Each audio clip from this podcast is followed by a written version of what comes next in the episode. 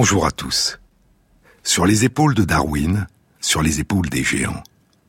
Se tenir sur les épaules des géants et voir plus loin, voir dans l'invisible, à travers l'espace et à travers le temps. Plonger notre regard dans le passé et remonter le temps à contre-courant. Parcourir des âges depuis longtemps révolus, entrevoir ces mondes disparus qui nous ont donné naissance et dont nous découvrons soudain des vestiges. Alors, tout le passé, dit Borges, tout le passé revient comme une vague. De quoi est fait l'univers se demandaient nos ancêtres. Tout est nombre, disait Pythagore. Les nombres sont identiques aux choses, reprendra Aristote deux siècles plus tard. Les pythagoriciens, écrit Aristote, en vinrent à penser que les nombres sont les composants ultimes de l'univers physique. Mais pour son maître Platon, ce n'étaient pas les nombres et l'arithmétique, mais la géométrie qui rendait compte de l'univers.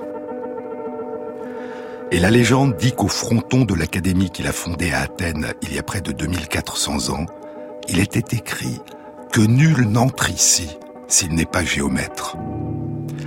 Platon avait décrit dans le Timée l'harmonieuse géométrie symétrique de ces corps parfaits que les anciens avaient nommés des polyèdres réguliers, polyèdres, du grec poly, plusieurs, et hédra, face.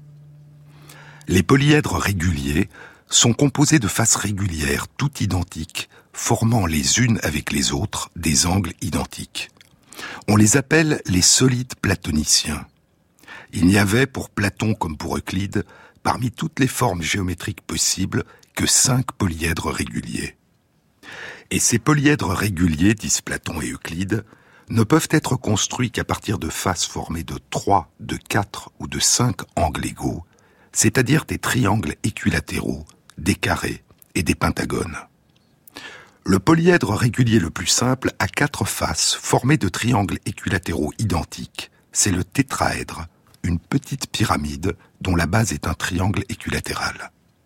L'hexaèdre, c'est le cube. Ses six faces sont formées de six carrés identiques. L'octaèdre a huit faces formées de huit triangles équilatéraux identiques. Le dodécaèdre a douze faces formées de douze pentagones identiques. Et l'icosaèdre a vingt faces formées de vingt triangles équilatéraux identiques. Pour Platon, ces cinq polyèdres réguliers ne sont pas seulement des constructions géométriques abstraites.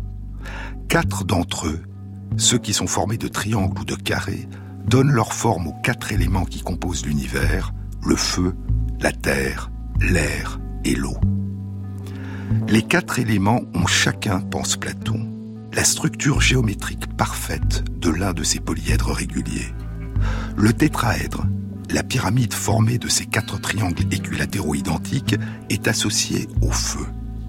L'hexaèdre, le cube, formé de ces six carrés, est associé à la Terre. L'octaèdre, formé de ces huit triangles équilatéraux, est associé à l'air. Et l'icosaèdre, formé de vingt triangles équilatéraux, est associé à l'eau. Le monde réel est un reflet du monde parfait des idées. Et Platon propose que la forme des triangles équilatéraux et des carrés qui composent les quatre éléments pourrait leur permettre d'interagir ensemble, de se transformer les uns dans les autres, ce qui expliquerait à la fois la structure harmonieuse de l'univers et ses perpétuelles métamorphoses. Quant au cinquième polyèdre régulier, le dodécaèdre, qui est formé non pas de triangles ou de carrés, mais de douze pentagones identiques qui lui donnent l'apparence d'une sphère, Platon l'associait au tout, c'est-à-dire à, l'univers. Très loin de là, en Chine, les penseurs considéraient que l'univers était constitué non pas de quatre éléments, mais de cinq.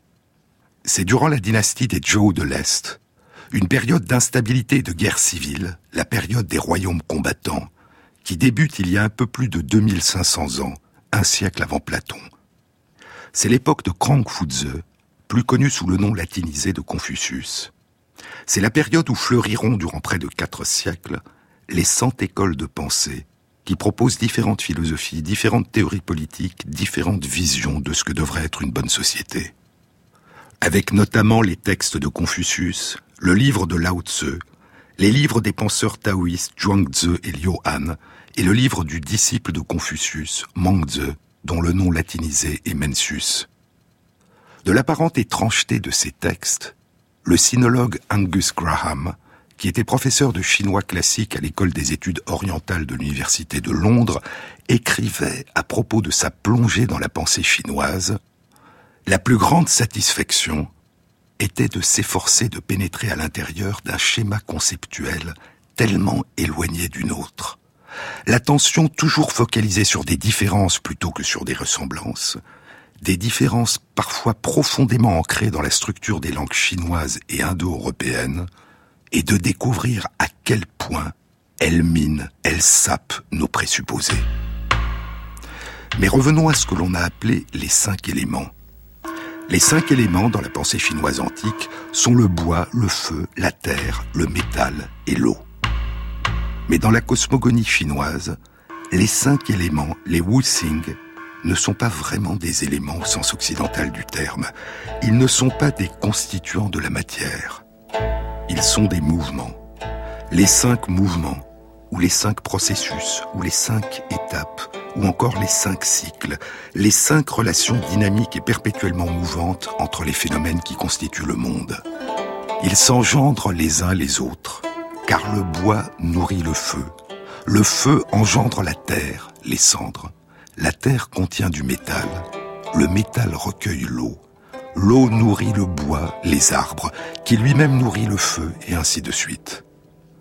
Et il y a dans ce mouvement, dans ces processus, dans ces cycles, en plus de ces relations d'engendrement perpétuel, d'autres relations encore, des relations de domination, de conquête ou de destruction. Car le bois, les arbres, maîtrisent et stabilisent le sol, la terre. La terre absorbe l'eau, l'eau éteint le feu, le feu fait fondre le métal, et le métal coupe le bois, les arbres, qui lui-même maîtrisent le sol, la terre, et ainsi de suite. Ces cinq mouvements ou processus, ou étapes, ou cycles, jouent un rôle majeur dans la cosmogonie, dans l'astronomie, dans la géomancie, la divination, dans l'orientation et la construction des bâtiments, dans la médecine traditionnelle chinoise, dans la musique, dans les arts martiaux. Ils sont associés aux cinq planètes visibles à l'œil nu, Mercure, Vénus, Mars, Jupiter et Saturne. Ils sont associés aux cinq directions, les quatre points cardinaux, l'Est, l'Ouest, le Nord, le Sud, et une cinquième direction, le centre. Ils sont associés aux cinq saisons, le printemps, l'été, l'automne, l'hiver, et une cinquième saison, constituée par toutes les intersaisons qui séparent les quatre saisons. Ils sont associés aux cinq couleurs, vert, rouge, jaune, bleu, noir. Ils sont associés aux cinq constellations, aux cinq notes de musique de la gamme pentatonique, aux cinq saveurs, etc. Mais associé n'est pas le bon terme. Le terme chinois est kan ying. De kan, stimulus, incitation, et de ying, effet, réponse. Les cinq mouvements sont à la fois chacun action et réaction, stimulus et réponse.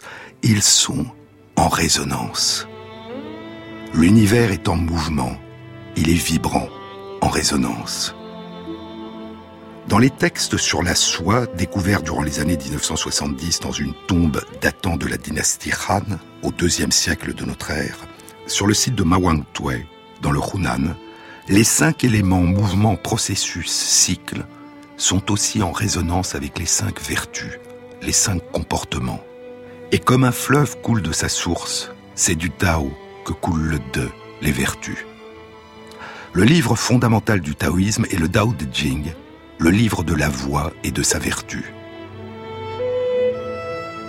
Il date probablement d'il y a plus de 2300 ans et il est attribué à Lao Tse, Lao Tse, dont la légende dit qu'il a été le maître de Confucius. Lao Tse, le vieux maître ou le vieil enfant. Les noms des grands penseurs de la Chine ancienne, Lao Tse, Kung-Fu Tse, Meng Tse, Zhuang Tse, sont composés avec l'idéogramme Tse, qui est traduit par le mot maître, mais qui signifie enfant, parce qu'un maître demeure toujours un enfant devant la connaissance, parce que durant toute sa vie, il ne cesse d'apprendre. Le Tao Le Tao est le chemin, la voie, ou encore le dire, la parole. Comme en écho à la langue de la Grèce antique, où le mot odos désignait à la fois le chemin, la parole et le chant, l'ode. Le Dao désigne la voie, le chemin et le dire. Mais le Dao ne peut être dit, ne peut être nommé, ne peut être énoncé, ne peut être exprimé. Le caractère ineffable, indicible du Dao, écrit le sinologue Max Kaltenmark dans son livre Lao Tzu et le taoïsme, le caractère ineffable, indicible du Dao est affirmé dès le premier chapitre du Dao de Jing. Mais ce chapitre très important est malheureusement l'un des plus embarrassants du livre, car la possibilité d'interpréter le texte de plusieurs façons différentes, les variantes d'idéogrammes et l'incertitude du sens de certains mots autorisent plusieurs traductions assez différentes. La première phrase du Dao de Jing est Le Dao qui peut être nommé n'est pas le Dao véritable. Ou encore, selon les interprétations, un Dao dont on peut parler n'est pas le Dao permanent. Le Dao qu'on saurait exprimer n'est pas le Dao de toujours. La voix qui peut s'énoncer n'est pas la voix pour toujours. Puis, dit la phrase suivante, un nom qui peut servir à nommer n'est pas le nom permanent. Ou encore, le nom qui peut se nommer n'est pas le nom pour toujours. Le Huainan l'un des trois grands textes du taoïsme, a été rédigé il y a 2150 ans durant la dynastie des Han par Liu Han, le prince de Huainan.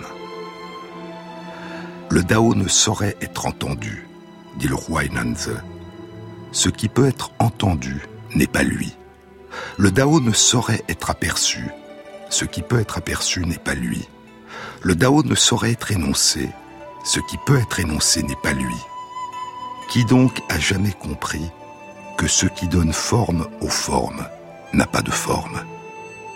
Je scrute du regard et ne vois rien, dit Lao Tzu. J'appelle cela l'indistinct. J'écoute et n'entends rien. J'appelle cela le silencieux. Je palpe et ne trouve rien. J'appelle cela le subtil. Aucune de ces trois expériences n'apporte de réponse je ne trouve qu'une unité indifférenciée, indiscernable, on ne saurait la nommer. Il est un être indifférencié et parfait, né avant le ciel et la terre, dit encore Lao Tzu. Nous pouvons le considérer comme la mère du monde, mais j'ignore son nom. Je l'appellerai Dao, et s'il faut lui donner un nom, ce sera l'immense, l'incommensurable. Ce qui est sans nom est origine du ciel et de la terre, ce qui a un nom est mère des dix mille êtres. Les dix mille êtres sont tous les êtres visibles, y compris les êtres humains. Ou encore dans la traduction de François Cheng, sans nom, ciel et terre en procèdent. Le nom, mère de toutes les choses. Ou encore, dit Kaltenmark, invisible ou est le nom que je donne à l'origine du ciel et de la terre, visible, Yo, est le nom que je donne à la mer des dix mille êtres. Puis poursuit Lao Tzu, invisible et visible, ensemble, je les appelle l'obscur. Et le plus obscur dans cette obscurité est la porte de tous les mystères. Ou, dans la belle traduction de François Cheng, mystère des mystères, porte de toute merveille.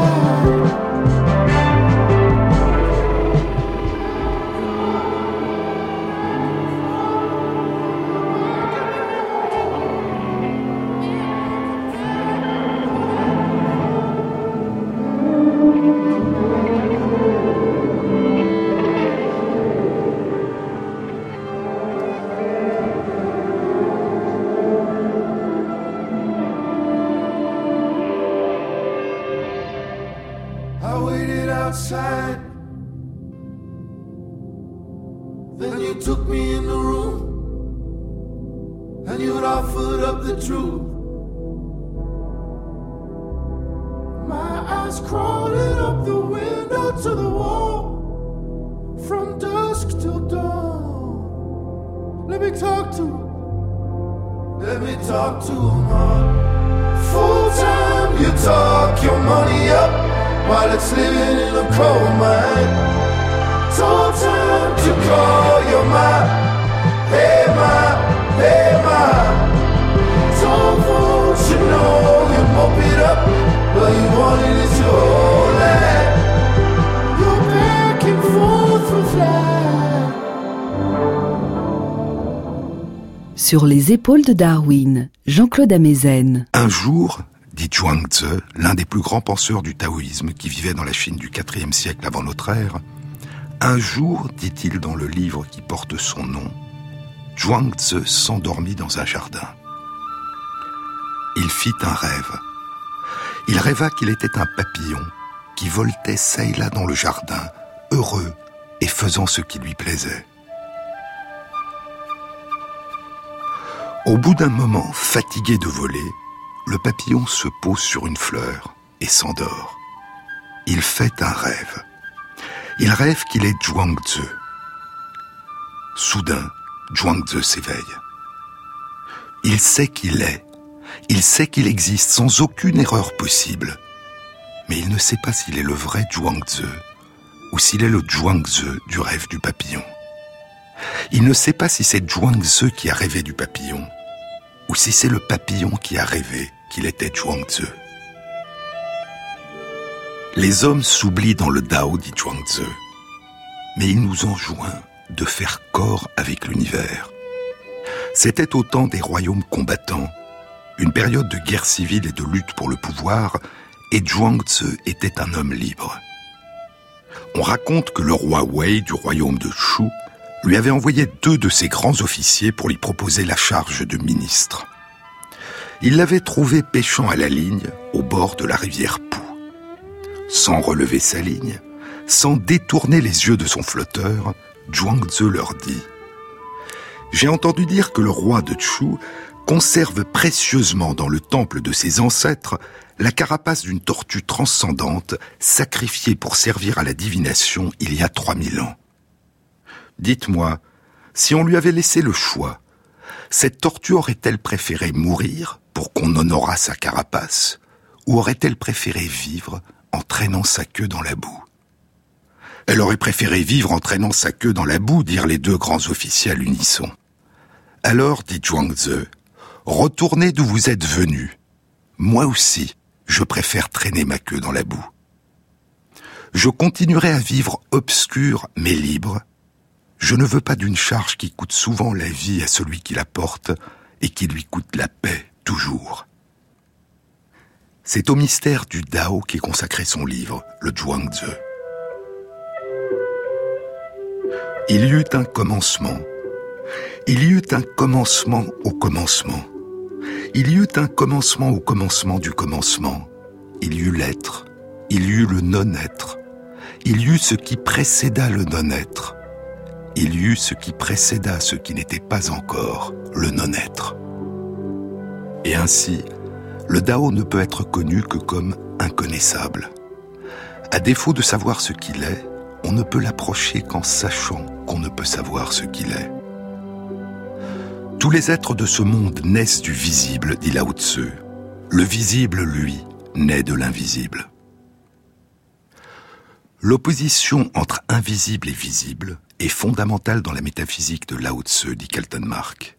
L'invisible, ou, souvent traduit par non-être, signifie plutôt ne pas avoir ou ne pas y avoir. Le visible, you, généralement traduit par être, signifie avoir. Mais plus qu'une opposition, il s'agit d'une articulation, d'une interaction qui se retrouve aussi dans la poésie et la peinture chinoise.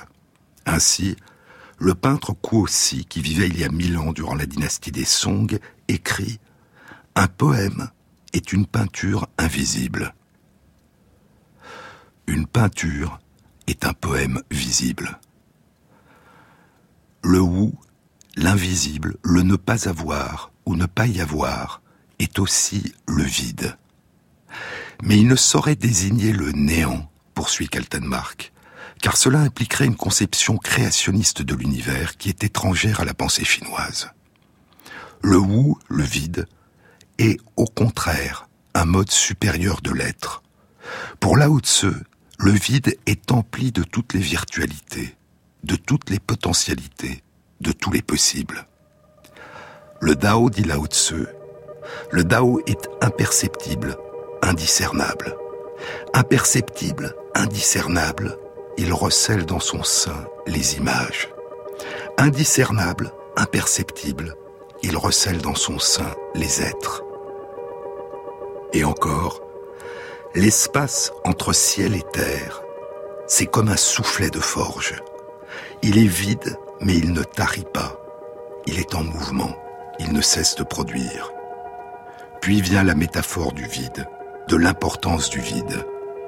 On façonne l'argile, dit Lao Tzu, en lui donnant la forme du vase. Or, c'est là où il n'y a rien que réside l'efficacité du vase. On perce des portes et des fenêtres pour se faire une maison. Or, c'est là où il n'y a rien que réside l'efficacité de la maison.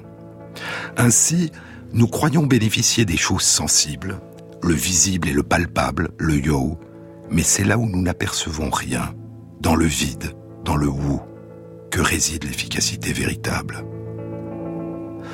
Tous les êtres de ce monde naissent du visible. Le visible, lui, naît de l'invisible, du vide. C'est là qu'émerge le souffle, comme du soufflet de la forge, et que tout naît, que tout commence, est accueilli, circule, se transforme. Le Dao d'origine engendre le un, dit Lao Tzu dans la traduction de François Cheng.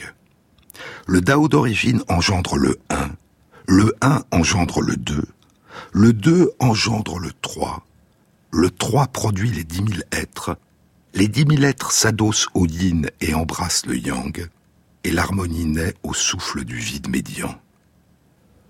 Du vide suprême, dit Chung, émane le souffle primordial, qui engendre les souffles vitaux que sont le yin et le yang, qui par leur interaction réagissent et animent les dix mille êtres. La pensée chinoise est ternaire. La vraie transcendance, selon elle, ce n'est pas le un monolithique, ni le deux de la dualité, mais le trois. La pensée chinoise est donc ternaire, et non duel oscillant entre yin et yang, comme on a l'habitude de le supposer. Le 3, dit Cheng, représente la combinaison des souffles vitaux, le yin et le yang, et d'un troisième souffle, appelé le vide médian. Ce souffle, né du 2, est perçu comme indispensable pour que le processus engagé par le yin et le yang soit assuré de l'harmonie. Ainsi, pour les Chinois, l'état du non-être est une dimension vitale pour l'être. Le vide, poursuit Cheng, est nécessaire au plein. Sans lui, le souffle ne circulerait ni ne se régénérerait. Le souffle, à la fois non-être et être, esprit et matière, toujours en action.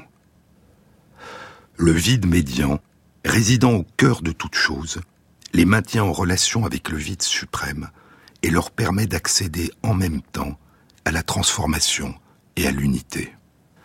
De là procède l'importance du vide dans la culture chinoise.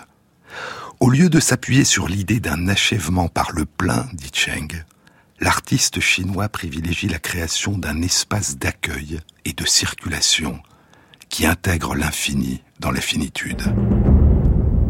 Le vide et le souffle. Le vide qui permet au souffle, au tsi, de circuler. Le tsi, air, souffle, vapeur, principe vital, énergie vitale, énergie pure.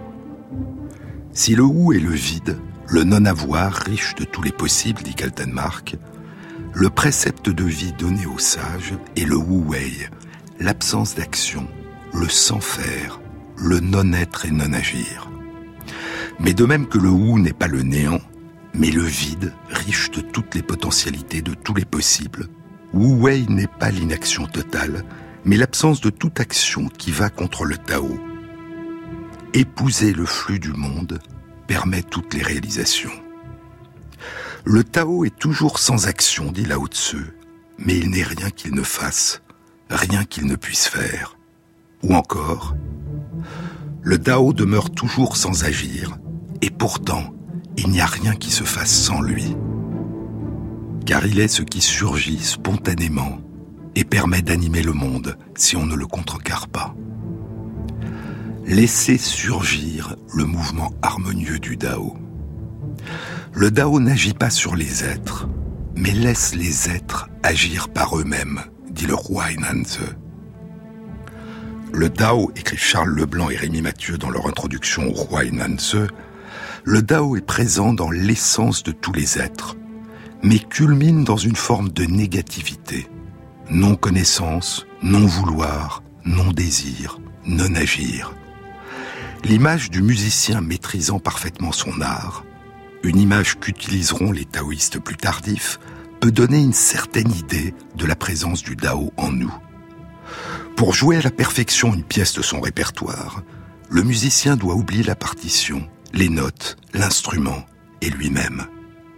Dès que la pensée, le vouloir ou le désir interviennent dans le processus musical, il risque d'en pervertir l'intégrité.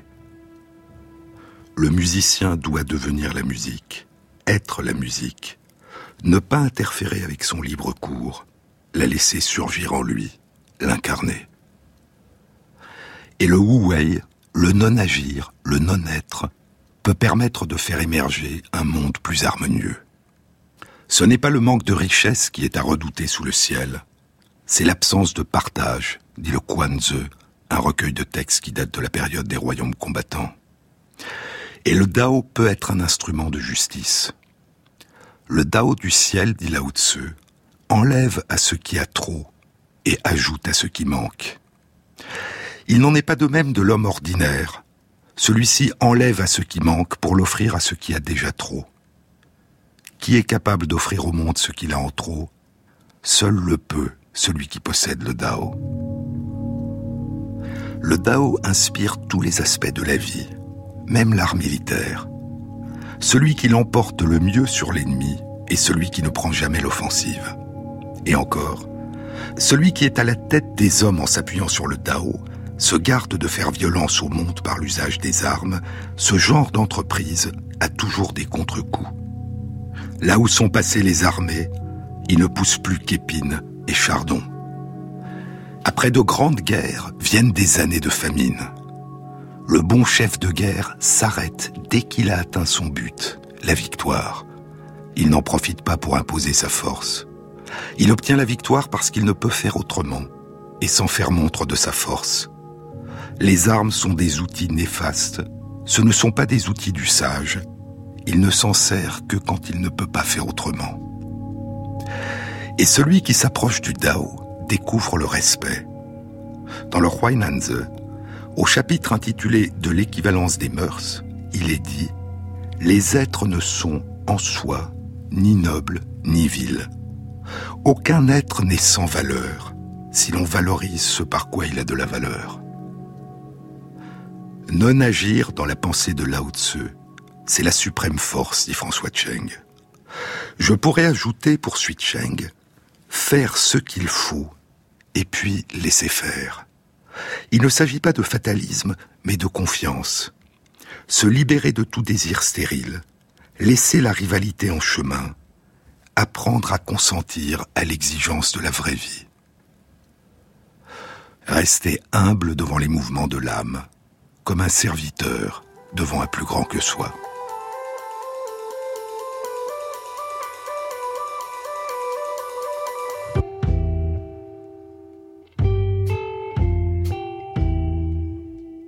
Mes dunes ondulent, fines particules,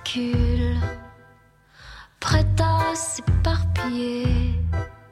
Dans le vent, le mouvement des marées. Sur cette étroite bande de vie, plane un silence troublant. Ce monde en réduction disparaîtra bientôt au hasard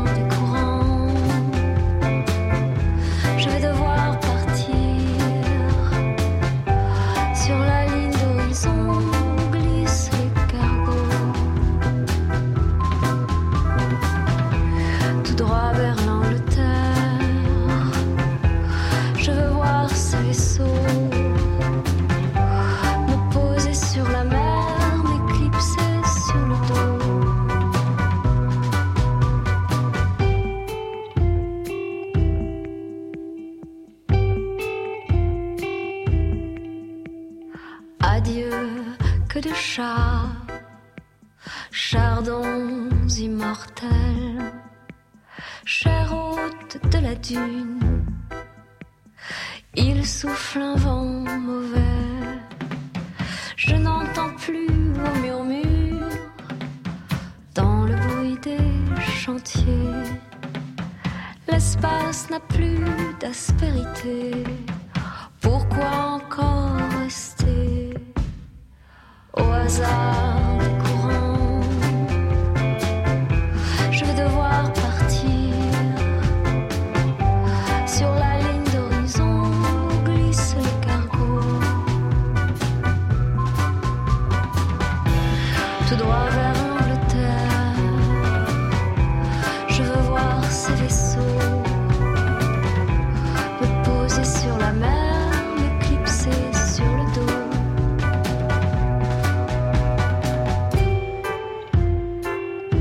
Sur les épaules de Darwin,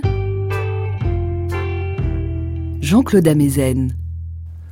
En définissant le paysage comme la partie d'un pays que la nature présente à un observateur, qu'avons-nous oublié? C'est la question que pose François Julien dans son livre Vivre de paysage ou l'impensé de la raison. L'Europe n'est pas sortie de cette idée, ou plutôt de cette présomption, que le paysage se détache d'un pays dans lequel la vue le découpe. Il y a l'observateur d'un côté et la nature de l'autre, et les deux sont à part l'un de l'autre, institués en vis-à-vis. Le deuxième parti pris européen est visuel. C'est le primat occidental accordé à la perception visuelle. La Chine, poursuit Julien, nous met devant une toute autre entrée de ce que nous appelons paysage en Europe. Elle tranche radicalement avec cette notion de l'étendue, de la vue et de la découpe. Elle dit montagne eau, shan shui, ou montagne rivière, shan chuan.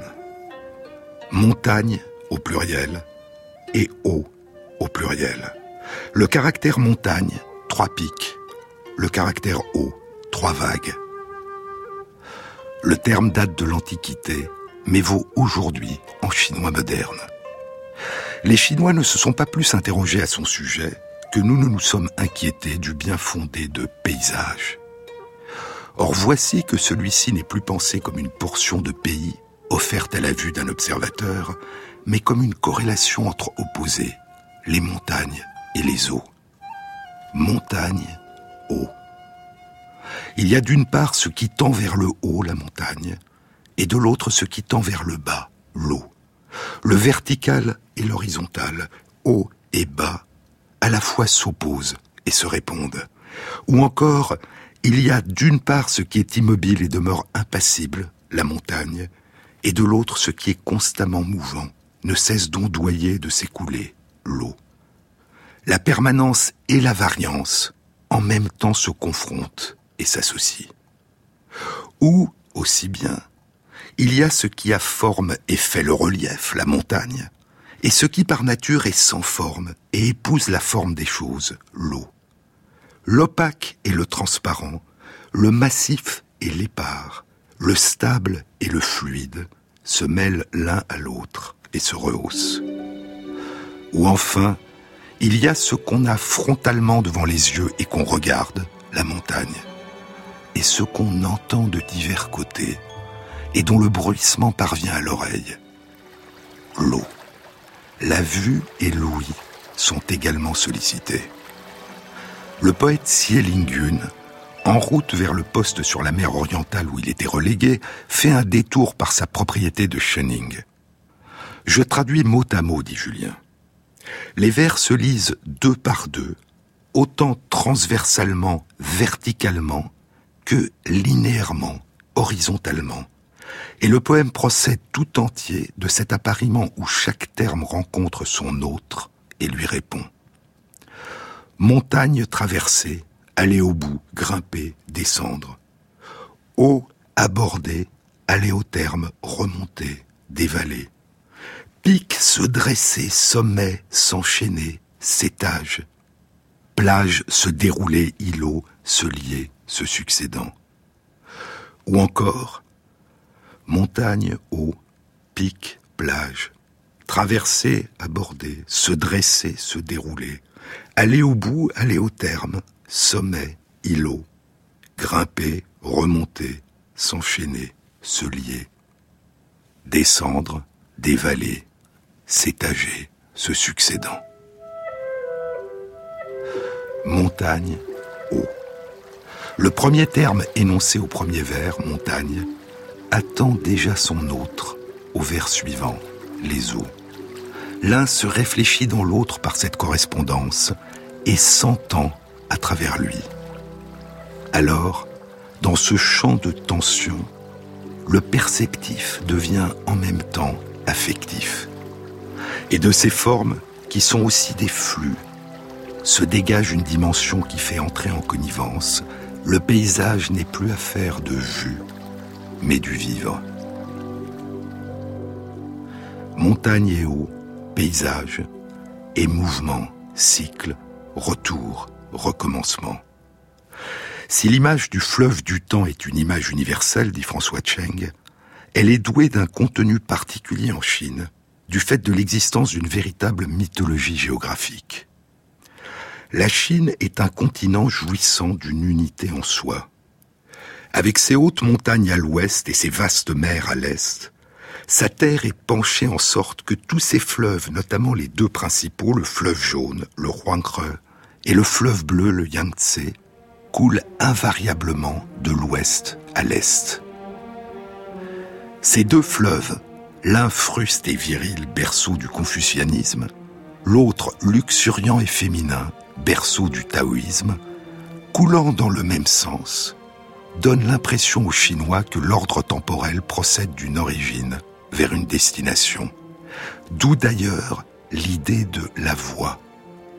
Toutefois, la voie est conçue non point comme mouvement en ligne droite, mais comme effectuant une immense démarche circulaire. Point d'aller sans retour, effectué à l'instant même, le retour précoce. Le retour est le mouvement du Dao, dit Lao Tzu. Le Dao est la source. C'est de là que tout naît, commence, circule, se transforme. Et c'est là que tout retourne, que tout revient.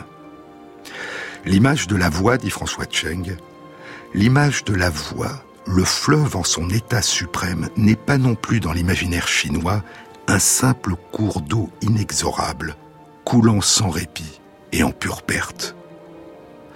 Comment concevoir que l'irréversibilité de cet ordre impérieux qui est le temps puisse être rompue? C'est ici qu'intervient une fois de plus le vide médian, sous forme du nuage, dit Cheng. En effet, étant de la voix, le fleuve, comme il se doit, participe aussi bien de l'ordre terrestre que de l'ordre céleste. Son eau s'évapore, se condense en nuage, lequel retombe en pluie pour l'alimenter. Il y a plus de deux millénaires, durant la dynastie des Han, l'érudit Wang Chong décrit ainsi le cycle de l'eau. Les nuages et la pluie sont réellement la même chose. L'eau qui s'évapore en s'élevant dans le ciel devient nuage, qui se condense en pluie ou encore en rosée. Et 800 ans plus tard, l'un des plus grands poètes chinois, le poète, peintre et musicien Wang Wei, le dit ainsi. Marcher jusqu'au lieu où tarit la source et attendre, assis, que se lève le nuage. Par ce cercle vertical, dit Cheng, le fleuve, tout en assurant à sa manière la liaison entre terre, yin, et ciel, yang, rompt la fatalité de son propre cours forcené. De même, à ces deux extrémités, le fleuve imprime un autre cercle, entre mer, yin, et montagne, yang. Ces deux entités, grâce au fleuve, entrent dans le processus du devenir réciproque, la mer activant sans cesse la source. Et ainsi, par la rosée, par la pluie, la mer rejoint la source. Un Chinois, tout en se lamentant de la fuite du temps, poursuit Cheng, ne peut s'empêcher de se rassurer à l'idée que le mouvement du temps n'est pas en ligne droite et irréversible. Et le poète, regardant dans le jour déclinant le fleuve qui coule vers l'est, le soleil qui se couche à l'ouest et la brume qui naît entre les deux, ne songe-t-il pas, par le truchement de son art incantatoire, à faire joindre les deux bouts? Le retour est le mouvement du Dao, dit Lao Tzu. Et s'il faut lui donner un nom, ce sera l'immense. Immense, il s'éloigne, il atteint son apogée et il revient. Parvenu à la vacuité parfaite, dit encore Lao Tzu, et gardant le calme avec constance, des dix mille êtres qui s'agitent, je peux contempler le retour. Ces êtres qui foisonnent, chacun fait retour à sa racine. Il n'y a au monde qu'un mystère, celui du Dao, écrit Charles Leblanc et Rémi Mathieu dans leur introduction du Huainan Tzu.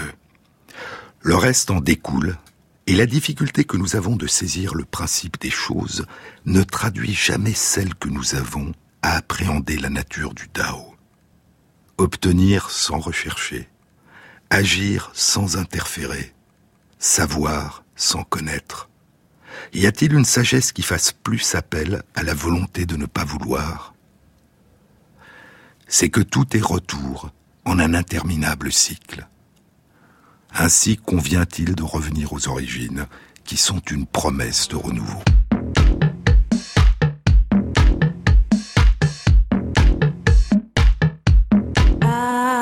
synthetic wigs a lot.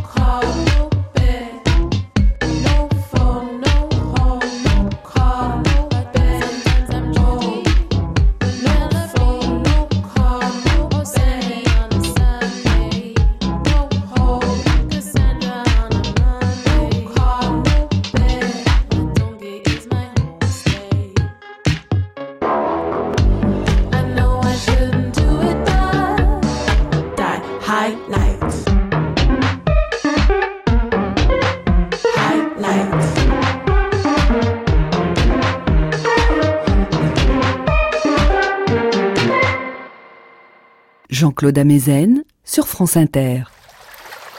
Plus d'une fois, est-il dit dans le Mensus, le grand traité du confucianisme du IVe siècle avant notre ère, plus d'une fois, Confucius exprima son admiration pour l'eau en s'écriant L'eau Ah L'eau Que voyait-il donc dans l'eau? L'eau d'une grande source, dit Mencius, surgit en cascade nuit et jour sans cesse. Elle ne continue à s'écouler que lorsqu'elle a comblé tous les creux, puis elle se jette dans la mer. Tout ce qui a une grande source est ainsi. Ce que Confucius voyait dans l'eau, c'était cela et rien de plus. Si on ne peut nommer le Tao, Confucius, qui selon la tradition taoïste a eu pour maître Lao Tse, Confucius dira L'eau qui s'étend partout et donne vie à toute chose sans agir est comme la vertu. Son courant qui descend vers le bas en se tortillant et en tournant, mais toujours en suivant le même principe, est comme la justice, comme le bien. Elle jaillit et bouillonne, ne tarit jamais, elle est comme le Dao. L'eau est comme le Dao. Le Dao, disent Leblanc et Mathieu, réalité mystérieuse, incommunicable, source et raison ineffable de tout ce qui existe sans en être pourtant la cause ou le créateur direct, le Dao est aussi fuyant et insaisissable que l'eau. La plus grande perfection est semblable à l'eau, dit Lao Tzu.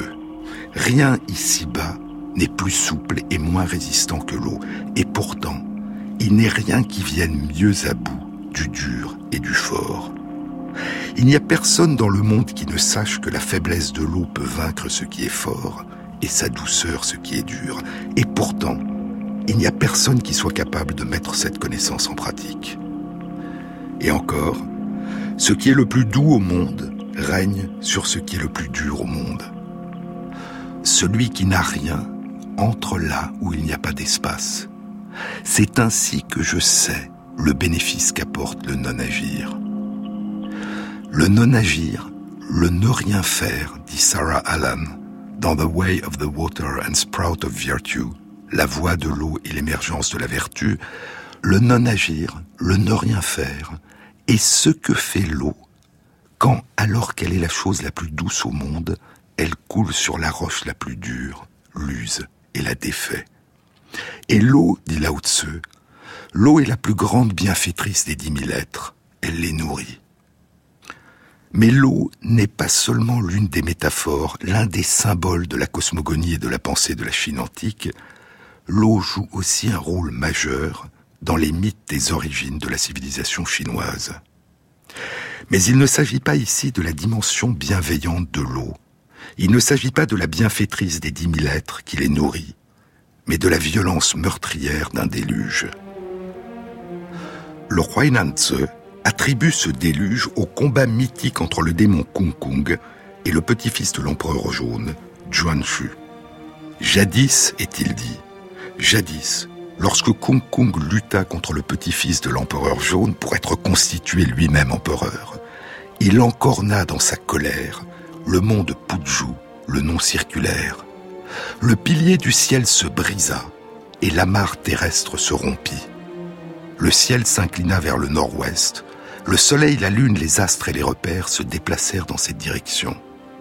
La terre ne se trouva plus comble au sud-est. Les eaux et les ruissellements, les cendres et les poussières, dès lors, y convergèrent. Durant ce combat titanesque, une montagne, le mont Puju, l'un des piliers du ciel, dans la cosmogonie chinoise, les montagnes sont les piliers du ciel, s'est fendue. Et à travers cette fente, les eaux du ciel se sont précipitées sur la terre. Et parce que le mont Puju soutenait le ciel au-dessus de l'angle nord-ouest du ciel, la Terre bascula vers le sud-est, s'inclina vers le sud-est, ce qui explique pourquoi tous les fleuves de Chine coulent dans la direction du sud-est. Les textes taoïstes, dit Mark Edward Lewis, qui enseigne la civilisation chinoise à l'université Stanford aux États-Unis, les textes taoïstes indiquent que le chaos initial a précédé le début du monde le Dao, la voix, a persisté comme un arrière-plan, un arrière-fond, comme un réservoir de potentialité infinie, comme condition même de l'existence du monde qui en a émergé. Mais cet arrière-fond n'est accessible qu'aux sages. Et cet arrière-fond persiste aussi en tant que menace permanente de redissolution du monde, de retour possible du chaos, si les principes qui ont permis l'émergence du monde sont abandonnés. Telle est la source, dit Lewis, telle est la source du spectre du Luan, du chaos, qui a hanté l'imaginaire chinois à travers les siècles. À l'époque de l'empereur Yao, écrit Mencius, les eaux renversèrent leur cours et inondèrent l'empire du milieu, de telle sorte que les serpents et les dragons s'y installèrent. L'empereur Yao demanda à Yu d'y mettre de l'ordre. Et ce déluge, la grande crue, dit la chronique, est à l'origine de la première dynastie chinoise, la dynastie des Xia, fondée il y a plus de 4000 ans, dit la légende, par Yu le Grand, qui avait dompté les eaux. S'agit-il uniquement d'une légende, ou pourrait-elle, au moins en partie, avoir un ancrage dans l'histoire? C'est ce que nous découvrirons dans une prochaine émission.